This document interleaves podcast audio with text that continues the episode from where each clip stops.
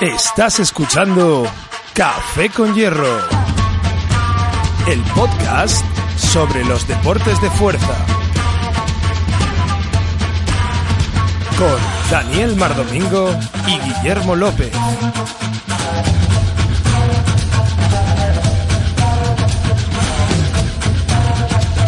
Buenos días, buenas tardes o buenas noches, depende de cuando nos estéis escuchando. Eh, soy Guillermo López y bienvenidos a Café con Hierro.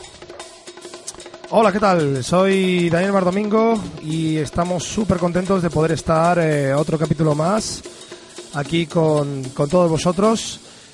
Y espero que disfrutéis de las cositas que traemos hoy. Tenemos cositas eh, calentitas, eh, sobre, sobre todo sobre CrossFit, que es eh, las novedades que ha habido esta semana, ya que en los otros deportes de fuerza pues no hemos encontrado ninguna novedad aparente. Y bueno, eh, lo primero, ya, ya ha dejado de llover y ya se puede correr en la calle. Menos mal, ¿no? Menos mal, ya deja- bueno, de llover ha dejado de jarrear agua por aquí en Madrid, pues está cuatro meses sin llover o de repente empieza a caer agua como si estuviéramos en el norte. Vaya tela. Así, así que sí, en la programación de nuestro box podemos ya salir a correr con nuestros atletas. Qué bueno. Bueno, pues eh, la idea inicial era hablar un poco en la primera parte eh, sobre Rogue, que nos pidieron un poco todo el tema este de, Rogue, de la marca Rogue. Y, y bueno, pues queríamos hacer un pequeño homenaje a la marca, por, sobre todo porque mucha gente pues no conoce eh, la trayectoria o, o los orígenes de, de esta marca. Y la verdad es que es un poco el American Dream, ¿no? O sea... Sí, eh, es nacer de, de, de- de la nada hasta llegar a ser, pues bueno, marca referencia ahora mismo gracias a CrossFit, pero sobre todo porque ellos lo han currado muchísimo desde el 2007 que nacieron. Sí, eh, Rogue nació en Toledo, Ohio, y bueno, es, su creador es Bill Henninger. Y, y, bueno, ¿cómo, ¿cómo empezaron? ¿Cómo empezaron realmente Rogue, Guillem? Pues eh, según tengo, bueno, entendido y según lo que he leído y hemos estado buscando tú y yo información, pues nace en un, en un garaje, en un garaje como si tú mismo o yo cogemos nuestro garaje de un chalet y empezamos a montar ahí racks, barras de dominadas y se lo, se lo han ido forjando. Y desde 2007, empezando en un garaje, pues ahora mismo tiene una nave de 5.000 metros cuadrados en Columbus, donde están operando facturación y tienen su propio retail store donde venden al público directamente. Bueno, fíjate que eh, nacen de la misma manera que muchas de las empresas gordas en Estados Unidos nacen en un garaje, igual que Microsoft o Apple o muchas marcas que, que nacen en una en un cuchitril o en el garaje de Amazon, por ejemplo, también, ¿vale? En, en una en una front desk, en una mesa con un ordenador y, y bueno, pues eh, en este caso no es una tecnológica, sino que es eh, una manufactura, pero súper interesante, ¿no? Porque al final ellos, vamos, nacen. eh, yo creo que la idea inicial simplemente era, eh, o sea, ellos hacían CrossFit, ¿no? Y fue cuando empezaron también los primeros afiliados de CrossFit. Y, y lo primero que hicieron fue hacer combas para que la gente tuviera combas para poder saltar a la comba. Sí, Y- fíjate lo que... Y los cajones, cajones de madera del, del modelo antiguo, trapezoidal, ese que había, que bueno, todavía hoy se usa, pero porque bueno, en esa época también el tema de los manuales medicinales y tal los llevaba Dynamax y luego tenían otro eh, proveedor allí en Estados Unidos que era un poco el que llevaba el tema de las anillas olímpicas. Pero básicamente la gente lo que tenía problema era para hacerse cajones y sobre todo para hacerse con, con las combas. Y, y bueno, Rogue fueron los primeros que, que empezaron a hacer estas, estas cositas, ¿no? Y luego eh, aparecieron allí en los CrossFit Games eh, de, de 2007 y presentaron allí un poco el material que tenían y, y bueno, a partir de ahí pues la gente, los pocos afiliados que había en esa época pues empezaron a, a- pedirles material de más calidad, ¿no? Y a- empezaron a, diseñar y a, manufacturar pues eh, material específico para, para nuestro deporte, ¿no? Para la actividad que, hacemos.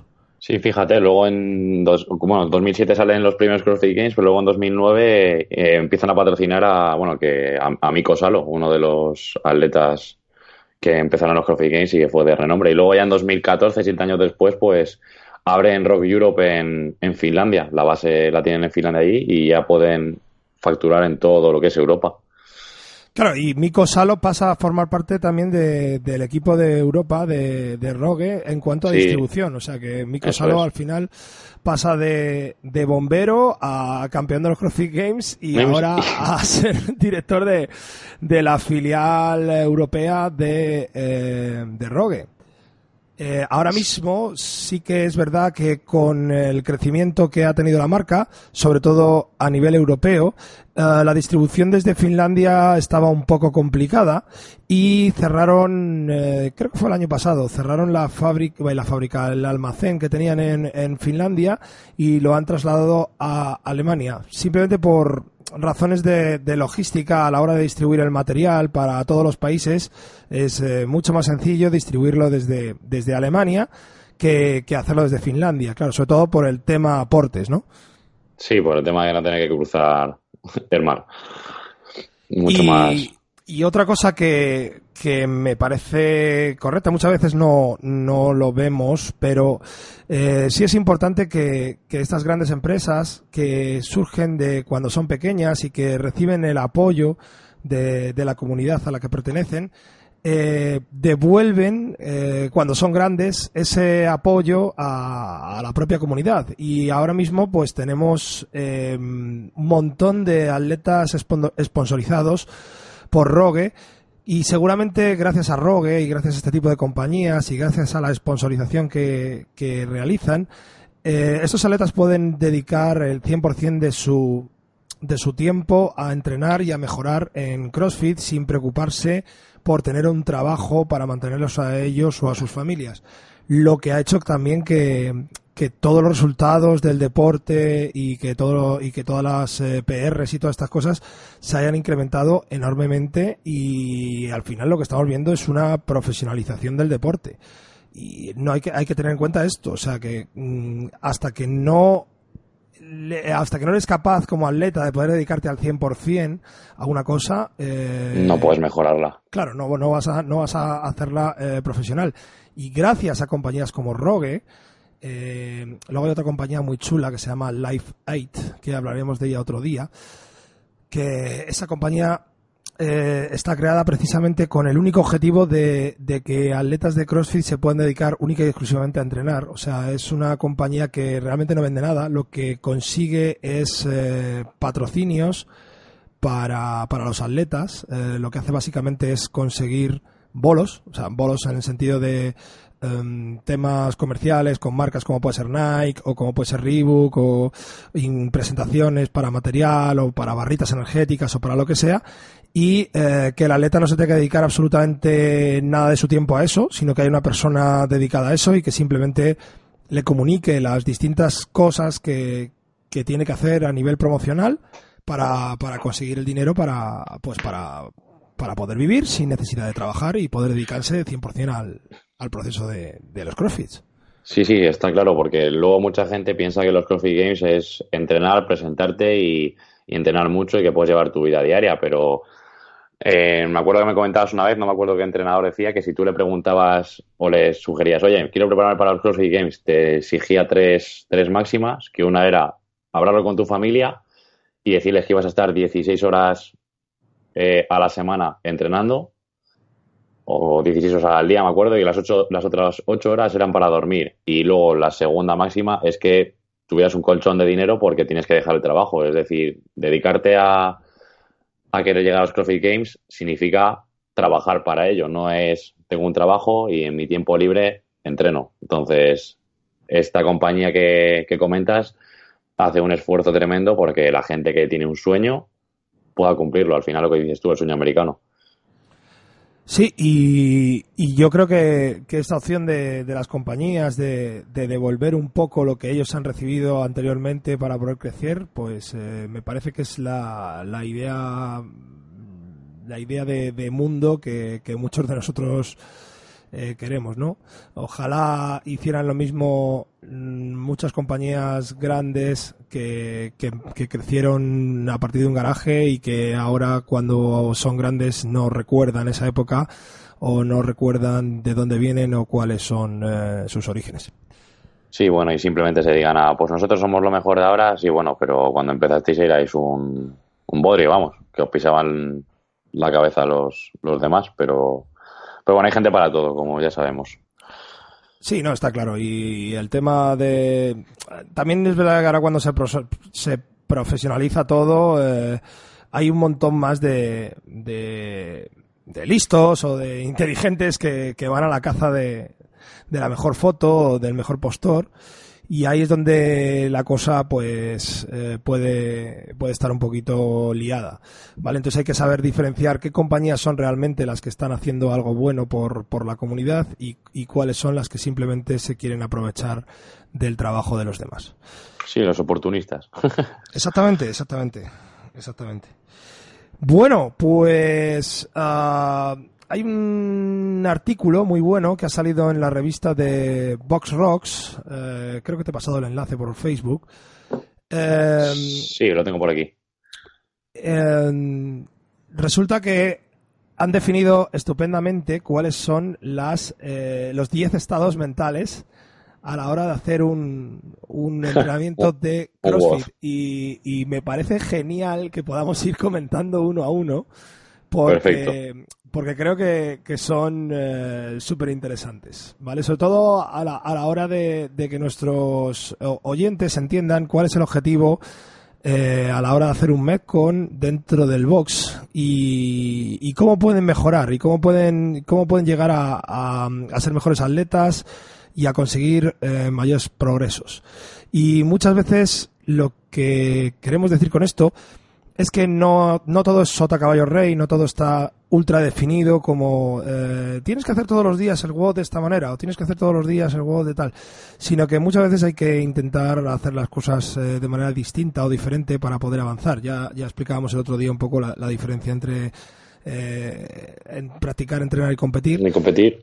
Y, y muchas veces también eh, un poco el estado mental de- del atleta antes de, de empezar el WOD es lo que puede determinar un poco eh, por qué camino es por el que tiene que ir, ¿no?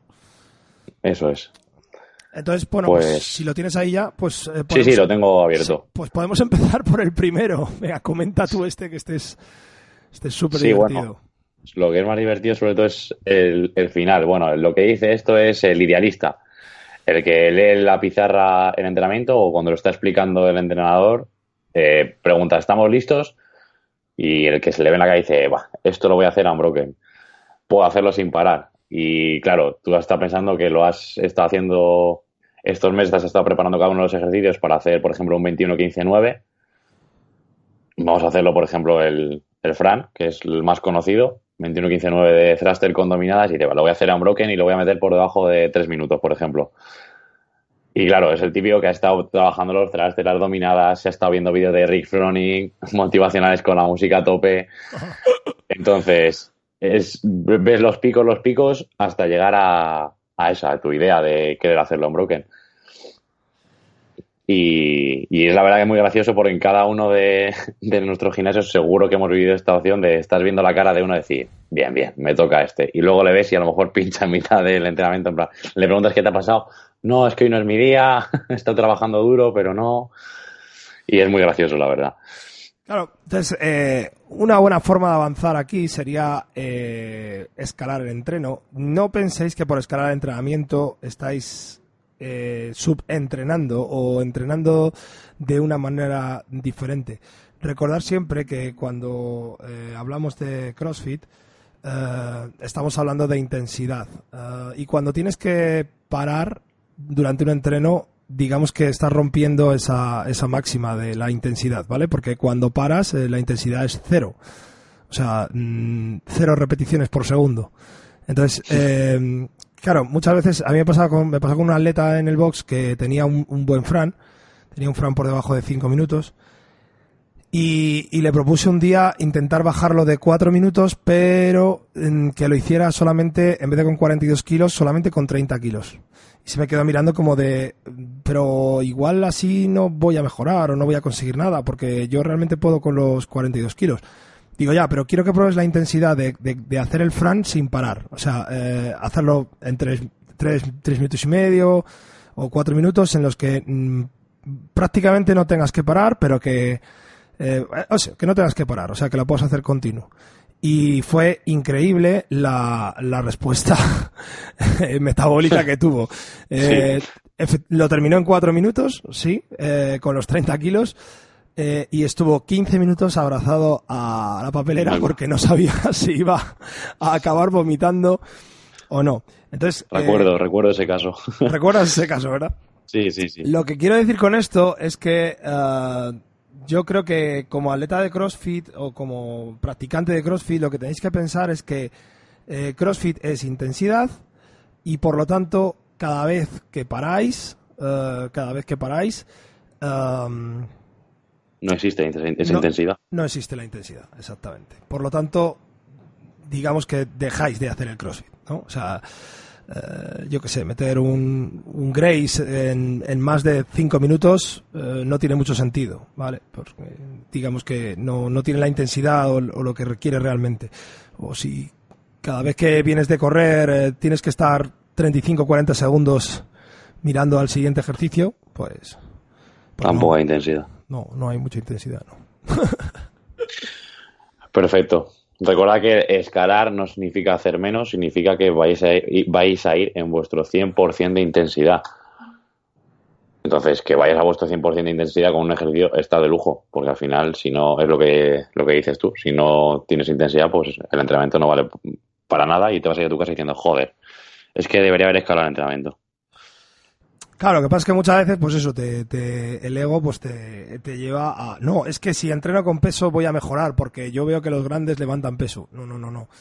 Los grandes levantan peso porque pueden con él y porque pueden mantener la intensidad con ese peso, no por otra razón. No es cuestión de mm, coge más peso y, y hazlo con más peso aunque tardes más tiempo. Eso es. Eh, Muchas veces hay, hay un WOD, eh, no me acuerdo el nombre, pero también hay un WOD eh, de CrossFit que es eh, mil metros de remo y luego creo que son 50 thruster con la barra vacía Con la barra sola, solo. y 25 dominadas. Y, y la gracia está en meter los 50 thruster seguidos con la barra vacía. Sí, O sea, es no el. Jackie. El Jackie, Chachi. Pues no sé si alguno de nuestros oyentes lo ha intentado, pero os puedo decir que el dolor mm, que provoca 50 thruster con la barra vacía, medio en fatiga después de salir de mil metros de remo, mm, es muy happy. Eh, si lo queréis probar, nunca lo habéis probado, bajaros un poco el nivel. Si en vuestro box tenéis barras de iniciación o una barra un poquito más ligera de lo que serían chicos la de 20 kilos, pues bajaros a la de chicas, a la de 15, por ejemplo, y las chicas de la de 15 a la de iniciación de 10. Probarlo así y, y nos contáis en los comentarios el próximo día a ver qué sensación habéis tenido y cuántas veces habéis tenido que parar. Recordad que el objetivo en este caso sería parar cero veces. ¿Eh? Eso es, hacer los 50 thruster, seguir a un ritmo continuo, no significa que hagáis los 50 thruster como si fueran 10, pero que no paréis. Y fíjate, porque aquí ya podemos ver un poco también el, el segundo estado mental. Podríamos pasar ya al segundo estado mental. Sí, Que es el, El op- optimista. el optimista, el optimista, el de, el de, el de voy a ganar el WOD, ¿no? O sea, voy a Sí. quedar, voy a quedar el primero. Y entonces entran en, en, en modo bestia, ¿no? Así de, de primeras y, y arrancan ahí en una primera ronda súper explosiva. Y claro, eh, ayer, por ejemplo, nos, nos sucedió en el, en el entreno, teníamos, eh, eh, bueno, era un entrenado bastante largo porque era un Silfit y tenía 21-15-9 y la cosa empezaba con 21 calorías en la bici o en el remo, continuaba con 15 saltos al cajón, post and over y acababa con 9 slam ball. Entonces, la gracia estaba en que eran un montón de rondas, pero bueno, la gracia estaba en que yo comenté a la gente, digo, chicos, no empecéis en modo bestia y os casquéis las 21 calorías súper rápido porque os vais a quedar sin piernas para poder saltar al cajón. Esto lo debieron de oír tres, porque fue, sí, sí, fue darle al start y empezaron a sonar todos los remos super bestia. Sí, sí. Claro, fue súper gracioso cuando salió el primero del remo, además con la cara esa de, del optimista, ¿no? De este estado mental de mm, mirarme cómo voy a ganar esto. Y cuando quiso, cuando quiso saltar al cajón, eh, no llegó. O sea, no, no llegó. De hecho, los, los cuatro, las cuatro primeras personas, teníamos un equipo grande, ¿vale? Eh, me parece que eran ocho en el equipo. Sí, ocho porque eran parejas. Sí, ocho. Eh, las cuatro primeras personas que salieron de la bici y que salieron del remo eh, no fueron capaces de saltar el, al cajón en el primer salto. O sea, lo, tuvieron un poquito complicado ahí a la hora de, saltar al cajón.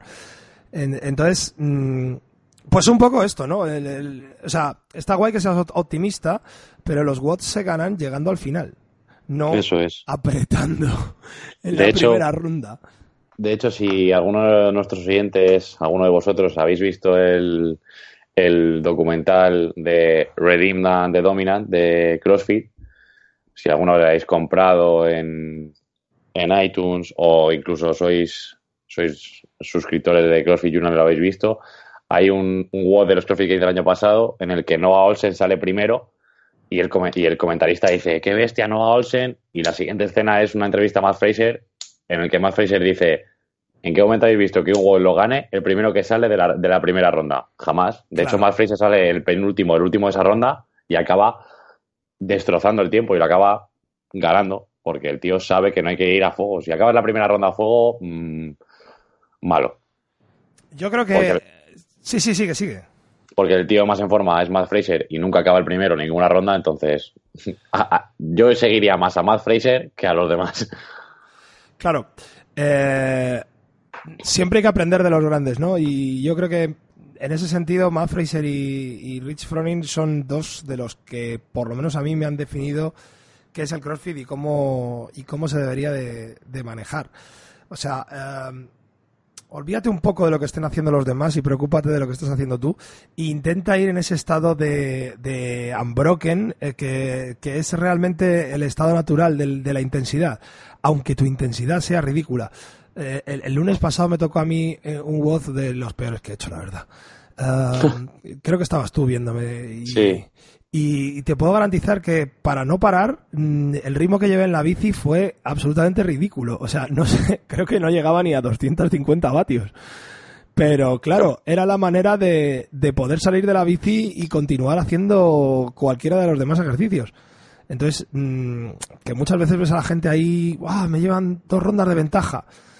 Yo siempre digo lo mismo, esto no es como empieza, o sea, esto es como acaba. Y si luego en la cuarta ronda vas a estar eh, fastidiado y no metiendo repeticiones, pues al final em, yo creo que, luego lo voy a decir al final, pero para mí una de las conclusiones del capítulo de hoy va a ser eh, o sea, el resultado de el, resultado adaptativo, el resultado bueno de, tu entrenamiento eh, va a ser eh, o sea, va a estar determinado por el número de veces que hayas tenido que parar. De tal manera que si has tenido que parar cero, eh, tu entrenamiento habrá sido perfecto, habrá sido genial. Y si has tenido que parar 22, pues tu entrenamiento ha sido un poquito mierda. Yo creo que por ahí, va, por ahí, por ahí va a ir el tema, ¿no? O sea, um, Sí, cuanto, cuanto pares y veas que eres capaz de mantener ese ritmo y, o sea, has parado ligeramente porque tú te has establecido ese descanso, no porque el cuerpo te lo ha dicho. No es lo mismo establecer tu descanso en plan, voy a partir esto para poder mantener el ritmo a voy a hacerlo a un broken, hostia, tengo que partirlo. La sensación no, es, la misma. Claro. Y, al final el resultado es independiente de lo que hagan los demás, porque los demás tienen su nivel y tú tienes el tuyo. Y, la manera de mejorar tu nivel mm, precisamente es esa. Entonces, siempre, siempre, siempre piensa antes de empezar el WOD qué características tiene que tener el WOD para que yo lo pueda hacer prácticamente seguido. ¿Qué características tengo que poner en el peso, qué características tengo que escalar algún movimiento gimnástico que no me salga bien, si tengo que ponerle un AdMat, por ejemplo, al, fondo espino o dos AdMats para poder trabajar eh, más continuo. Y eso es lo que realmente va a desarrollar o va a desarrollar tus habilidades y va a desarrollar tu potencia, va a, desarrollar tu motor para que día a día eh, seas mejor atleta, ¿no?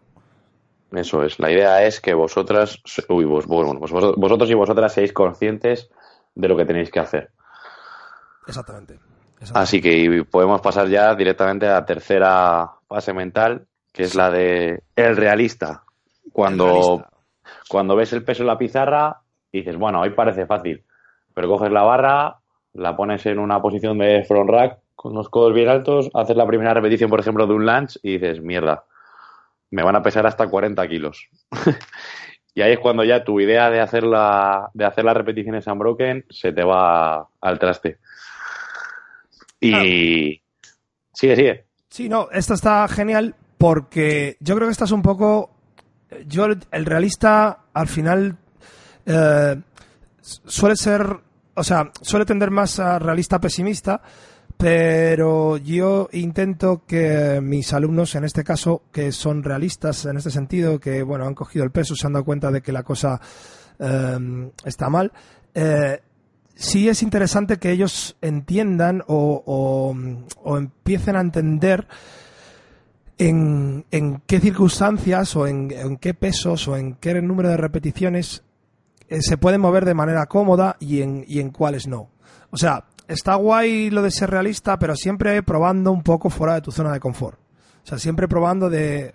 Bueno, sí, en el calentamiento al final es donde voy a ver un poco el tema, pero igual puedo ir un poquito más duro hoy, igual puedo ir un poquito más duro hoy y, vas creando, porque al final lo que estamos hablando es de estados mentales, vas creando esa fortaleza mental, esa fortaleza mental, eh, creo que te pasó a ti también hace poco, eh, cuando estabas haciendo un WOD que tenías con eh, Wallballs y, y, que realmente tú sabes que, que te movías bien en 20, 25 repeticiones y ese día tocaban 30 repeticiones y, tu fortaleza mental dijo, cuando llevaba 20-25, dije, ah, venga, no suelto el balón, termino las 30 y así puedo pasar rápidamente al remo, que en el remo no me va no me van a pesar los hombros. Y al final esa, justo eso. Claro, y esa fortaleza mental eh, que ya llevabas trabajando días anteriormente fue la que hizo que, que, metieras los 30, ¿no? Sí, es trabajar, lo que dices, la fortaleza mental, porque de cara a aguas en los que haya que aumentar ese número de repeticiones en los que te sueles mover, te va a venir muy bien, porque soltar el balón cuando tienes que hacer 30 repeticiones, soltar el balón cuando llegas 25, volverlo a coger y hacer otras 5 repeticiones, va a hacer que te canses más. Ya no estamos hablando de meter un tiempo ni de ganar un WOZ en la pizarra en el box, sino ya de cansarte más. Implica que tienes que agacharte por el balón, hacer una cargada con balón, hacer otra sentadilla, volver a hacer balón, entonces te va a llevar un esfuerzo extra, mientras que si apuras ese momento de fuego de las piernas, de los hombros, de joder, quiero soltarlo, joder, quiero soltarlo, pero venga, solo me quedan cinco. Es lo que pretendemos nosotros como, como entrenadores en el, en el box trabajarlos, esa zona de confort, salir de esa zona de confort de las 10, 15 repeticiones unbroken y poder llegar a unas 20, 25, incluso 30. Sí, fíjate que ahí siempre nosotros hablamos de que eh, la mente trata de parar antes que el cuerpo. O sea, el cuerpo siempre te va a dar algunas más repeticiones de las que te van a dar la mente. Y muchas veces ese punto en el que tú mejoras suele ser cuando eh, tu fortaleza mental está, está creada, está forjada. Y, esta, esta opción del realista, eh, que está muy bien, pero tenéis que tener en cuenta que dentro de que siempre hay que ser realista con las posibilidades de cada uno y sobre todo enfocadas un poco a lo que hemos dicho antes, de intentar meter las series en broker o intentar parar lo menos posible, si tienes que empezar a crear cierta fortaleza o cierto punto dentro del entrenamiento en el que vas a decir, ok, en este punto voy a forzar un poquito más. O sea, si por ejemplo tú tienes claro que con 14 libras eres capaz de hacer eh, las 30 primeras eh, las 30 primeras repeticiones de ese wall en primera ronda, pero no tienes claro si en segunda ronda vas a poder o no, es el momento de, de antes de empezar el WOD de decir, vale, mi objetivo para hoy, mi objetivo mental para hoy, mi objetivo eh, de forja mental, de, mejora mental, va a ser meter los 30 unbroken en la segunda ronda, ¿vale? Y, si tú ya partes con ese objetivo, dentro de que estás siendo realista y que estás adaptando el peso a, tu, a tu habilidad actual, pero sí estás saliendo un poquito de esa zona de confort y sí estás dando ese, ese, ese punto de calidad al, al entrenamiento, ¿no? Totalmente. Y te toca a ti pasar a la cuarta, cuarta fase mental. A la cuarta fase mental. Esta es eh, súper interesante. este es. Em, Esta es muy buena. esta, esta es muy buena, ¿vale? Este es el eh, La vida es maravillosa, es el que siempre eh, piensa súper positivo y se motiva a, a uno mismo, ¿vale? Esta opción eh, se va a contrastar, eh, yo creo que con la siguiente. eh, y, y exactamente tenemos estos dos normalmente en el box, que suele ser el, el súper positivo, el, el que le da un poco lo mismo lo que ponga en la pizarra, él lo va a hacer porque la vida es súper maravillosa y además ya entra bebiéndose un noco y tiene la barrita ahí para después de entrenar.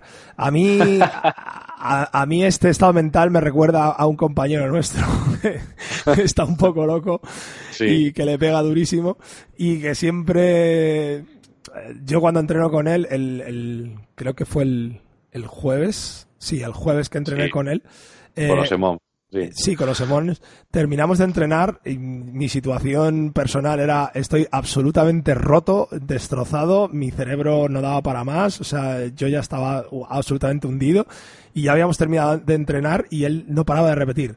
Es que me encanta el CrossFit, es que me, me encanta entrenar, es que no sé qué. Y claro, es que Cuanto dices, más entreno, más me gusta el CrossFit. Claro, y dices, Sí. ¿cómo es posible que este tío tenga ese estado mental tan positivo después de la santísima paliza que nos hemos pegado? Que yo ahora mismo, o sea, lo único que quiero es morirme, literalmente. So- me acuerdo que yo, me iba, me- yo me acuerdo que me iba a ir a casa y me, y me dijo, venga Guille, hazte, hazte este, este walk conmigo. Digo, espera, que me tengo que ir a casa. Digo, además que tengo aquí la mano abierta el otro día a hacer más de lab. Y me acuerdo que eran cinco piedras al hombro más cinco subidas a la cuerda. Digo, pero Fernando, me dice, venga, está chulo, que no es nada. Digo, pero ¿cómo que no es nada? Súper positivo, súper positivo. Sí, sí, esta, sí. esta- este estado mental es, es, es genial y eh, es el resultado al final de, de lo que estábamos hablando antes. Es el resultado de haber forjado eh, estados mentales, de, haber conseguido forjar un- una barrera frente a estados mentales negativos y frente a, a, a dolor y frente a, a todas las, las putaditas que te vas encontrando día a día cuando haces un, cuando practicas CrossFit, ¿no? Um, ben Bergeron decía en un, en un reportaje de, de entrenadores que, que realmente el sufrimiento o el dolor era un estado mental, que realmente no había eh, tal dolor, sino que lo que hay es una disconformidad. Eh, ¿Cómo se traduce eso? Disconfort. Eh, un, eh, como que no estás a gusto, ¿vale? O sea, el, el dolor no existe en el WOD, simplemente es que no estás a gusto en ese momento. Eh, esto es una locura, claro, de, de un tío como Bergeron que, No. que se le va la pinza, eh, pero bien. Eh, básicamente eh, es eso, ¿no? O sea, ah, si tú consigues transformar um, tu estado mental negativo o tu, tu dolor o, eh, o tu sufrimiento dentro del WOD en algo, algo que es- exactamente, en algo que es simplemente mm, bueno, es que realmente es disconfort. Pero ahora seguro que cuando acabe vuelvo a tener confort. Pues, Sí.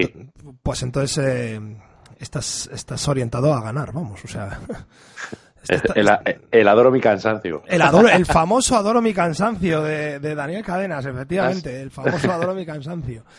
Sí, sí, sí, sí, sí. Por ahí va la cosa.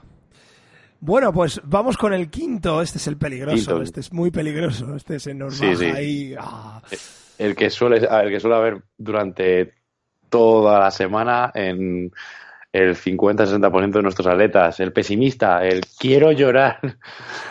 que no, es, no voy a eh, acabarlo, no voy a acabarlo. No voy a acabarlo. Sí, sí, además que suele, suele ir con la gente que lee la pizarra antes de, de apuntarse, de reservar la clase y se, o está apuntado, ve el WOD que ponemos a las 12, una de la mañana y se borra, o los que entran por la puerta decir, "Uf, he venido, pero, pero es que no voy a acabarlo.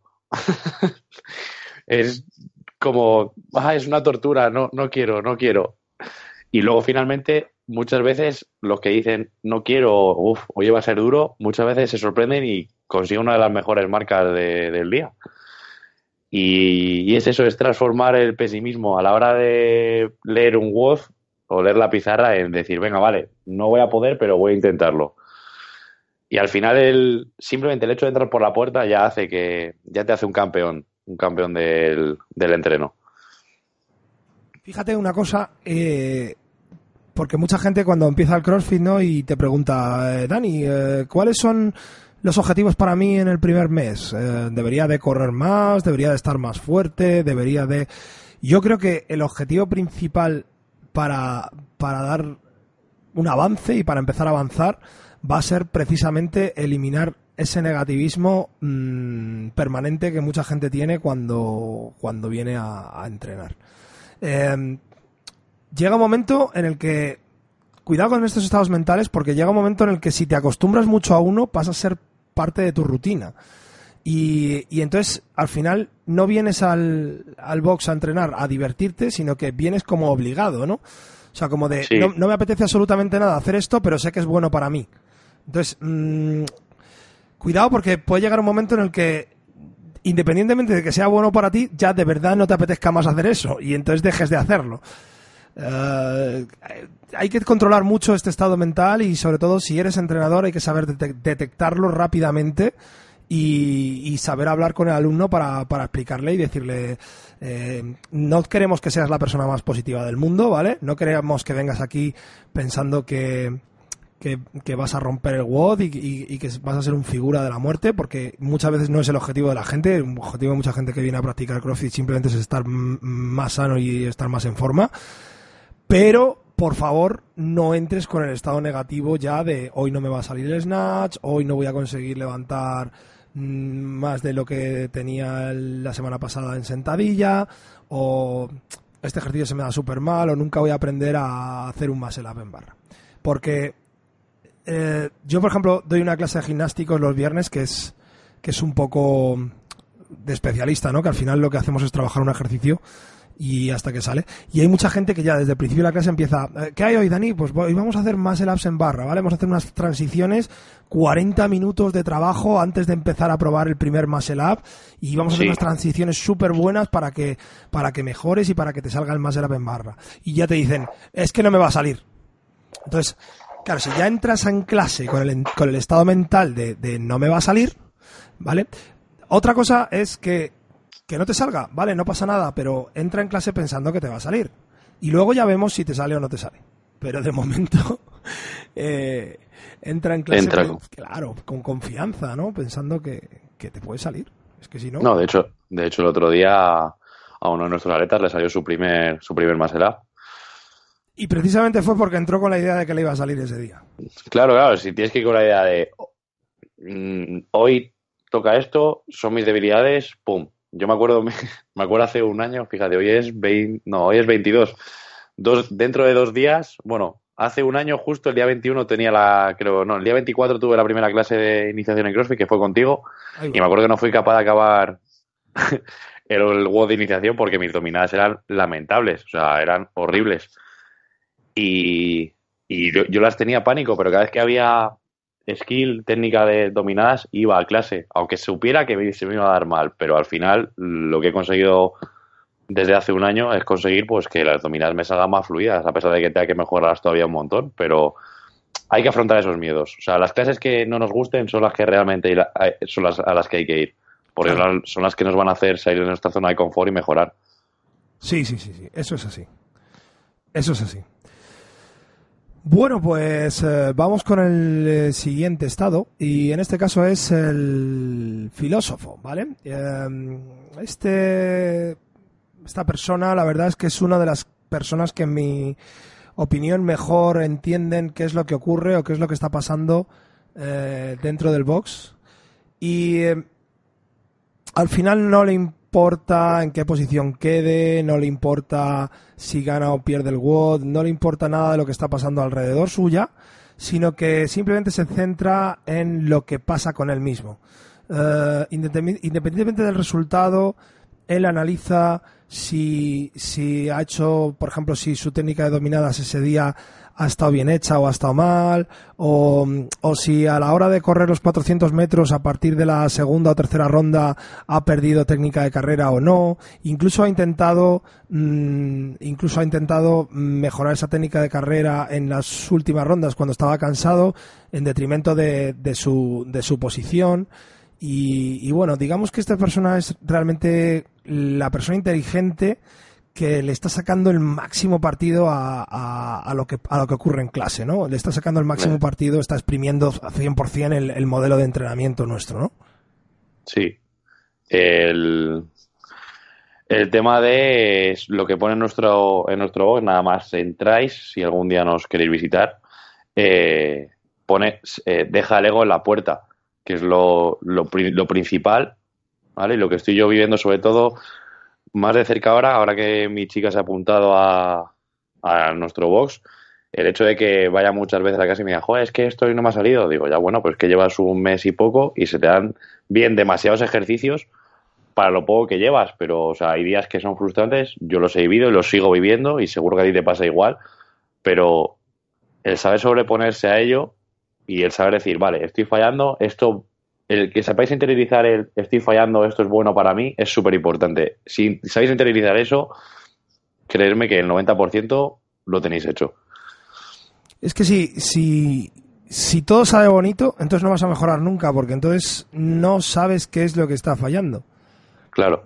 O sea, mm, esto es como una casa, ¿no? O sea, si, si, si tú piensas que, tu casa está por todos lados perfecta, entonces no estás viendo el, grifo que gotea, o no estás viendo la, la, cisterna que pierde agua, o no estás viendo el cable eléctrico que está pelado. Eh, esos pequeños detalles son los que hacen que tu casa esté perfecta. Y, y si, si, tú no eres capaz de verlos, o, si eres capaz de, obviarlos, de decir, bueno, no pasa nada porque el grifo gotee, o no pasa nada porque el cable esté pelado, eh, el grifo va a seguir goteando. O sea, mm, va a seguir sin estar perfecta tu casa. Eh, con esto no quiero decir que, que tengamos que buscar la, la, perfección absoluta, porque no la, porque no la hay, ¿vale? Pero, pero sí tener la cosa, tener la casa medianamente arreglada o decentemente arreglada. Entonces es súper importante este tema que hablas del ego y de muchas veces abstraerse un poco de lo que está pasando en clase, de, de las clasificaciones de las pizarras. Al final las pizarras están única y exclusivamente para uso de los entrenadores. O sea, eh, si nosotros proponemos ciertos watts o ciertas programaciones en las que la gente las supera de manera demasiado sencilla. Quiere decir que no estamos programando bien porque no estamos consiguiendo sacar a la gente de, su zona de confort. Si por el contrario tenemos pizarras que, nos están expresando, que nos están diciendo que, nuestros atletas no son capaces de completar los entrenamientos, quiere decir que nos estamos pasando de nivel. Eh, al final, nosotros mismos como entrenadores somos los que realmente tenemos que escudriñar cuáles son los resultados o sacar un poco el valor de qué es lo que está pasando en la pizarra y no el alumno. El alumno está bien que tenga una referencia sobre eh, la media del, del, box y sobre cómo ha quedado o en qué posición, pero tener en cuenta que, que el 90% de las veces cada persona hace su propio entrenamiento. O sea, eh, excepto que vayas en RX, el resto de, la gente va con pesos diferentes, adaptaciones diferentes, hay gente que hace dobles, hay gente que no, hay gente que hace dominadas con goma, con una morada, con una verde, con una azul, con una roja. Entonces, no es comparable el, resultado. Lo que sí podemos saber es si estamos haciendo el entrenamiento que realmente eh, tenemos que hacer. Y esa es un poco la mentalidad de este filósofo, ¿no? De decir, ¿realmente estoy haciendo el entrenamiento correcto para que yo mejore? O, lo que estoy intentando hoy es ganar a mi compañero. Porque son dos aspectos distintos. O sea, el hecho de que tú ganes a tu compañero eh, no quiere decir que estés mejorando. Quiere decir única y exclusivamente que estás ganando a tu compañero. sí, hay que saber hacer los análisis y ser subjetivo, no simplemente estar, no, pues estoy ganando, pues soy muy bueno. Mira, yo tuve un entreno hace mucho que yo creo que estabas tú también y estaba Fer, que, me costó muchísimo terminarlo y, era un entreno muy sencillo que tenía eh, me parece que eran cargadas y, dominadas. Vale, las cargadas no tenía problema, pero en esa época yo estaba intentando aprender eh, a hacer el, butterfly, porque no, me salía bien. Y mm. entonces ese día, como cogí esta mentalidad de filósofo y dije, vale, eh, tengo que meter 20 repeticiones por ronda de, de, dominadas y son cuatro rondas. Y luego entre medias pues había las cargadas, ¿no? Entonces decidí que me daba lo mismo lo que fuera a tardar, pero que lo que iba a hacer era, durante todas las rondas, meter las 20 dominadas en rondas de 5 dominadas en Butterfly. De tal manera que empezara, que empezara a interiorizar y a mejorar el ejercicio en fatiga. Entonces, eh, evidentemente, si hubiera hecho con Keeping, hubiera tardado 3 minutos menos. Pero, pero... pero hubiera avanzado realmente, hubiera progresado, hubiera mejorado mi Butterfly haciendo Keeping. Es evidente que no. Claro. Pues en eso está. Entonces, ¿qué hice ese día? Bueno, pues venga, hago cinco dominadas, me bajo, cinco dominadas, me bajo, cinco dominadas, y acabé con una paliza importante, pero eh, te voy a decir lo mismo, que es que me da lo mismo el tiempo siempre y cuando eh, el resultado del entrenamiento sea una mejora hacia mi estado de forma. Y eso es un poco lo que tenemos que, que intentar inculcar en, en, nuestros oyentes, ¿no? Yo creo, bueno, que cada uno tiene su opinión de esto, ¿no? sí, bueno, pero... Esta es la nuestra. Eso es, la nuestra y la que de momento no va bien. Vale, pues seguimos a por otra estado mental en el que pasamos a ser la víctima del WOZ. La víctima del WOZ, tío. La víctima del WOZ. En el que lo que llamamos nosotros el hombre del mazo viene a visitarte. Sí, pero desde el minuto cero. Sí, sí, desde, el minuto cero. Es decir, el, hombre del mazo te puede aparecer en mitad del WOZ, al final, o en este caso, va de la mano contigo. En plan, Buah, soy un, soy un cacas y, y ya está. Y no, o sea, y no voy a funcionar. La barra parece que me pesa, aunque esté vacía, me pesa el doble. Me siento en el cajón si estoy en un Faigon Bath para hacer luego los wall eh, me cojo la goma naranja porque es que hoy no me veo para hacer dominadas. Mm, es como si estoy deprimido, como si hubiera un estado de los famosos emo de hace unos años, pues Total. totalmente. Fíjate, yo aquí veo muchos atletas que, mm, da lo mismo el ejercicio que pongas, todos los ejercicios se les dan mal. ¿No? Esa, esa, esa acojonante. O sea, es, vamos a saltar a la comba, se me da mal. Vamos a remar, es que remar, la bici, la bici, la bici cansa muchísimo.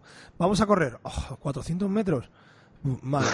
Eh, mm, saltos al cajón, es que no.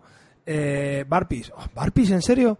O sea, da igual eh, todos los días, da igual lo que les pongas, o sea, mm, nivel motivacional el más bajo posible, ¿sabes? O sea, sí, sí.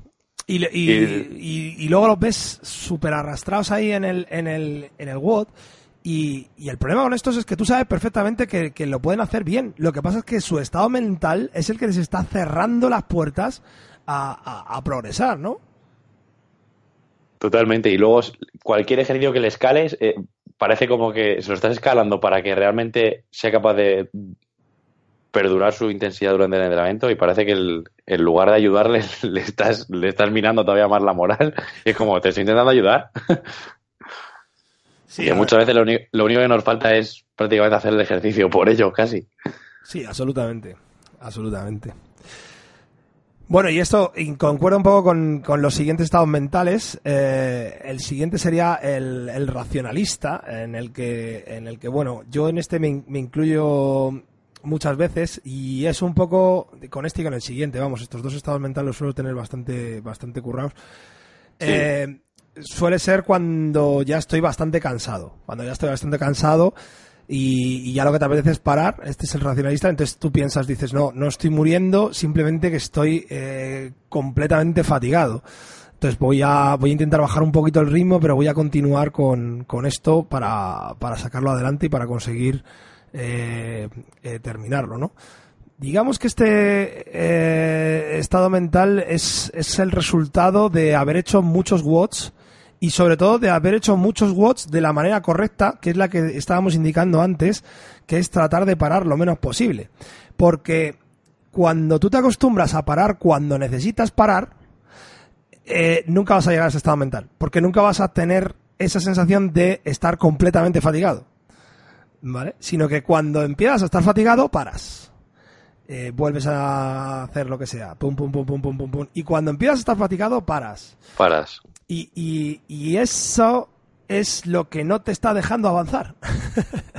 Claro, porque si siempre paras cuando estás fatigado, nunca vas a mm, sobreponerte a ese nivel de fatiga. Lo que decías tú de voy a ser capaz de coger el balón otra vez más y hacer lo que me queda ya, que es la última ronda. La última ronda de venga, va, va, y ya no queda nada. Si cuando lo que decimos siempre, cuando quede una ronda solo, por ejemplo, en el remo, cerrar los ojos y cuando pite el reloj, o sea, cuando quede el último minuto, cerrar los ojos y hacer el ejercicio eh, hasta que se acabe.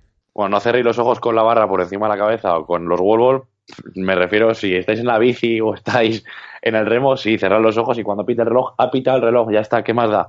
Pero no es, ah, una ronda, uff, lo peor. No, queda una ronda, queda lo mejor. Ese es el estado mental eh, número 9, efectivamente, y, y, es que engancha perfectamente con el 8. Pero, pero para llegar al 9, para llegar a ese estado mental de última ronda, yo creo que, que es fundamental haber pasado por el 8 y haber sufrido esa, esa, parte, esa parte intermedia de, del entrenamiento.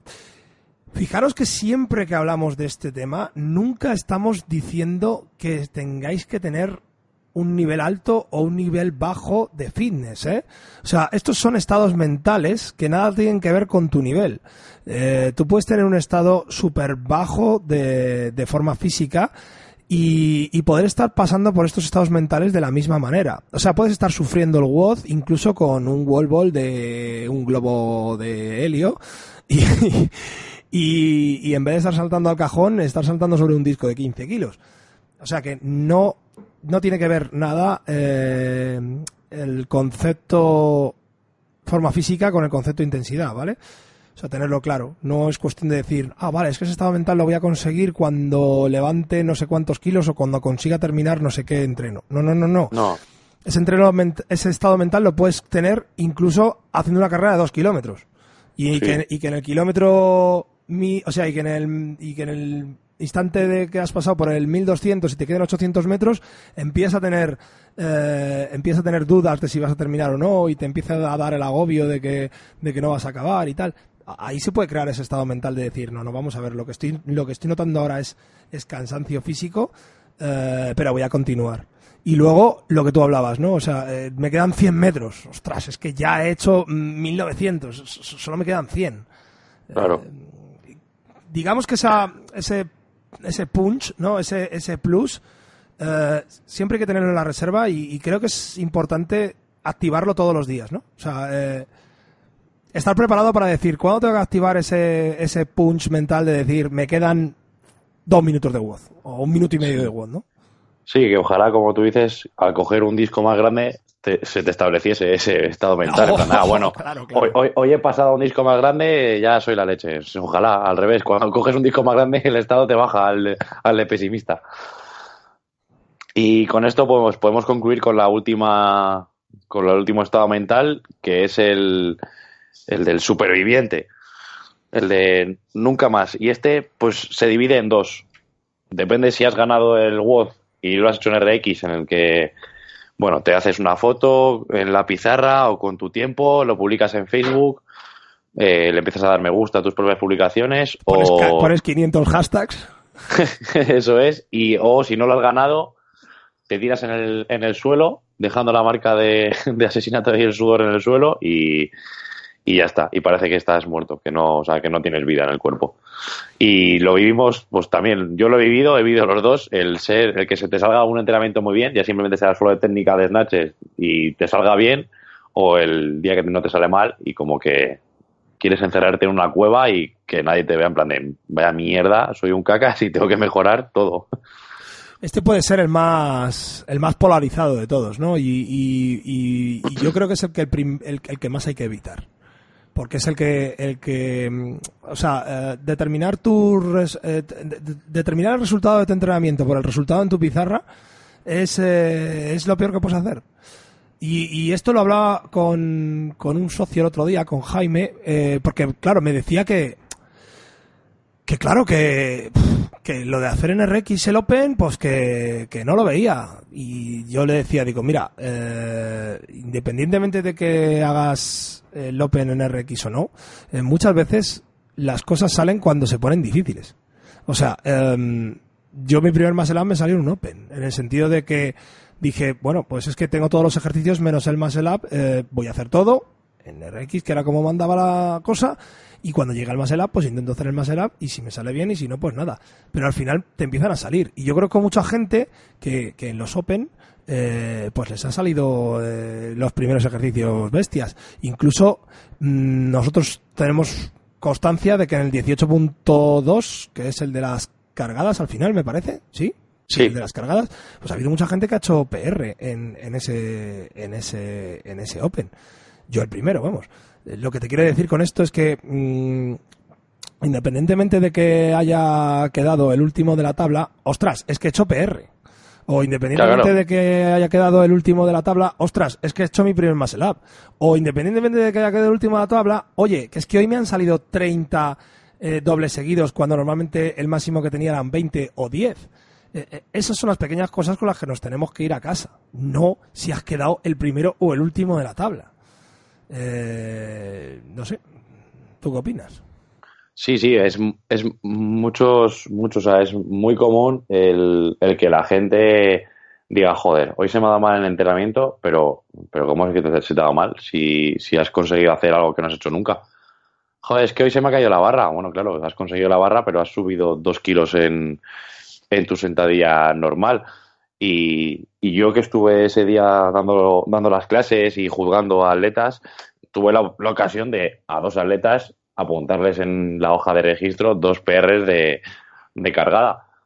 Y, en fatiga, y en fatiga, que no es como una clase que en las que damos de alterofilia, en la que estás más o menos descansado y que hay descansos de 3-4 minutos entre cada atleta, con lo que si haces una buena técnica, lo suyo sería batir PR, pero en fatiga la gente, pues como que la adrenalina de esa semi-competición que tenemos dentro del box, pues hace que salga lo mejor de ti y, y os tenéis que quedar siempre del día os tienes que quedar con algo bueno que os haya pasado, porque lo malo al final, pues bueno, sí, quedaos para mejorarlo, pero si os ha pasado algo bueno, pues oye, hoy he llegado a tocar en el Muscle no me salen, pero he llegado a que me raspe el pecho. Pues ya está, has llegado a eso y antes no eres capaz ni de, ni de llegar. Eso es algo positivo, no es negativo. Que muchas veces la gente se queda con, joder, intento hacer un muscle up y me da una pechada en la barra. Pues bueno, si antes no eras capaz de darte una pechada, pues ahora eres capaz, perfecto. Claro, Sí, sí es que al final el resultado de, de, la mayoría de las cosas y, lo que diferencia realmente a los, a los buenos atletas de los malos no está en el físico, sino está más en la mente. Y yo creo que con el programa que, que estamos dando hoy, pues eh, estamos eh, aportando algo de luz a, todo este tema. Yo creo que la conclusión sería esa, ¿no? Que, que, al final lo importante es quedarte con lo bueno, de las cosas buenas que han pasado dentro de tu entrenamiento y saber analizarlas eh, más allá de los resultados o más allá del leaderboard. Y otro punto sería tratar de salir siempre de la, de la zona de confort, pero no demasiado. O sea, em, tratar de evaluar y puntuar qué calidad ha tenido tu entrenamiento hoy. Y eso viene determinado también por las veces que has tenido que parar o eh, por la cantidad de veces que te ha tenido que corregir tu, entrenador o también un poco por eh, los resultados mentales y las los distintos estados mentales por los que ha pasado. Entonces yo recomiendo a todo el mundo un poco, mm, después de, de, de contar todos estos estados mentales, que, básicamente lo que hagáis sea ver cuáles son los que estáis teniendo vosotros y empecéis a, trabajar eh, vuestra mente, eh, ya no solo en el CrossFit, sino también para el resto de las cosas que os pasan en la vida. ¿Vale? Muchas veces nos hundimos en, en, la mierda porque, porque hemos pisado una caca de perro, cuando hay personas cerca de nosotros pues que tienen una enfermedad terrible y yo qué sé, y que muchas veces nos, nos eh, estamos una semana cabreados porque le hemos hecho un roce al coche cuando hay gente que se ha perdido la carrera de su vida porque se ha torcido un tobillo jugando con su sobrino.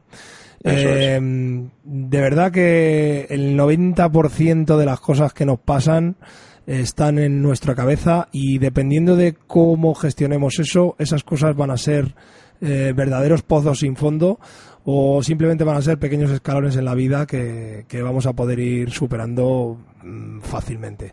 Entonces, construir eh, esas barreras mentales, tener en cuenta que nunca vais a poder evitar la adversidad, nunca vais a poder evitar las cosas malas que os sucedan. Lo que tenéis que aprender es a convivir con ellas, lo que tenéis que aprender es a, manejarlas y, a saber y, a saber gestionarlas. Pero nunca penséis que podéis crear barreras para, para evitar las cosas malas, porque esas barreras realmente son de papel y no van a existir. Así que bueno, yo por mí esa es mi conclusión. No sé si tienes tú algo más que aportar. No, no, la verdad es que si desarrolláis la fuerza mental en vuestra vida cotidiana y vida diaria, en el deporte, seáis, seáis capaces, bueno, seréis capaces seguro de, forjarla. Al final lo que decimos siempre en, es que el CrossFit son ejercicios funcionales que transformamos la vida cotidiana, pero las fortalezas mentales, tanto en el box como fuera del box, hay que trabajarlas. Y si os, os sabéis sobreponer a las adversidades, ya hablando en niveles generales, no solo de entrenamiento, seréis mejores personas, como, como acabas de decir tú. Así que con Bueno, esto Con esto vamos a concluir, ¿no? Con esto concluimos el hasta el episodio siguiente de hoy. capítulo. Sí, sí, totalmente. eh, recordar que podéis seguirnos eh, a través de iVoox y a través de iTunes buscando Café con Hierro. Nos encanta que nos hagáis comentarios, intentamos responderlos eh, lo antes posible. Si alguna vez tenéis algo, también tenemos eh, la página de Facebook con la que nos podéis contactar directamente con nosotros. Y esperamos eh, hacer un capítulo en breve y que podáis escucharlo lo antes posible. Y nada, despedirnos de vosotros y muchísimas gracias por haber escuchado el capítulo número 19 de Café con Hierro. Guille, eternamente agradecidos a todos vosotros y encantado de recibir vuestros pulgares arriba en Facebook y, vuestros comentarios en en iVoox. Os esperamos dentro de, de muy poquito tiempo. hasta luego.